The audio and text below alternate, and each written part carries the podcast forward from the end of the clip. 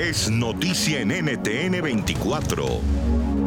En Madrid, España, nos acompaña María Álvarez, es profesora del Instituto Empresa de España. A propósito de este anuncio que ha hecho hoy la ministra de Educación, este protocolo que ha dicho ella claramente que va a someter a discusión con las autoridades regionales, con las autoridades de las comunidades autónomas. Hoy el diario El Mundo publicó algunos apartes eh, de este protocolo. Por ejemplo, uno de los puntos plantea que los niños no utilizarán la mascarilla o el tapabocas, como se conoce aquí en América Latina, dentro del salón de clase, pero cuando estén por fuera del salón sí tendrían que utilizarlo.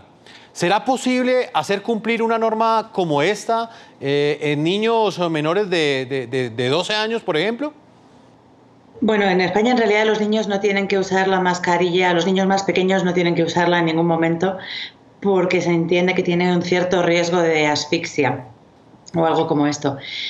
Em, yo creo que al final todo aquel que es capaz de adoptar medidas eh, de, reducción del, riesgo de contagios las está adoptando. Aquí se ven muchísimos niños pequeños con mascarilla. Todos los niños han aprendido a lavarse las manos profusamente eh, y todos tenemos muy incorporados los procedimientos higiénicos.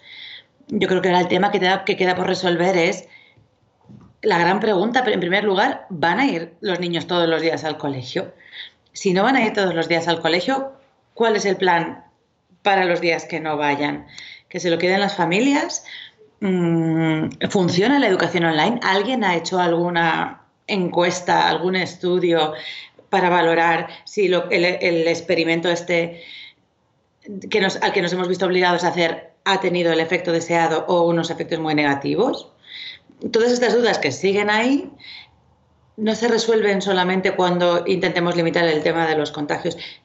Y luego pasa otra cosa, y es que la evidencia científica cada vez apunta más a que eh, los niños se contagian menos. ¿no? En España, por ejemplo, que hay casi un 20% de, de, la población que tiene menos de 19 años, solo el 1,37% de los contagios han sido en, en ese grupo de población. ¿no? O sea, son un grupo de población que se contagia muy poco. Pero claro, esto tampoco quiere decir que por esta razón podamos pretender volver a una normalidad como si no pasara nada, ¿no? Que yo creo que es a lo que está entendiendo también un, un poco, a, minimizar el, riesgo de contagio y, volver a, ¿no? Como eh, hay mucha gente que está intentando como eso, de volver a, la normalidad como si no ocurriera nada. Doctor Almenteros, eh, ¿cuándo cree usted que España va a lograr eh, saber con precisión si las medidas eh, de desescalamiento y el comportamiento de los ciudadanos en las calles, que pues han tenido una mayor oportunidad de salir y por supuesto de acceder al comercio, ¿cuándo sabremos si realmente eh, esas medidas se pueden mantener o no? o si por el contrario terminarían siendo una causa para un nuevo rebrote, rebrote en España. Los pasos que se están dando son unos pasos de 15 días, cada uno 15 días. No toda España está en la misma situación. Hay algunos que están en fase 2, una fase más atrasada, y otros que están en fase 3. La fase 3 ha comenzado desde este lunes, comenzó la fase 3. Habría que dar un margen de unos 15 o 20 días a partir del primer día de la fase 3 para confirmar que nos da seguridad y que no hay nuevos contagios.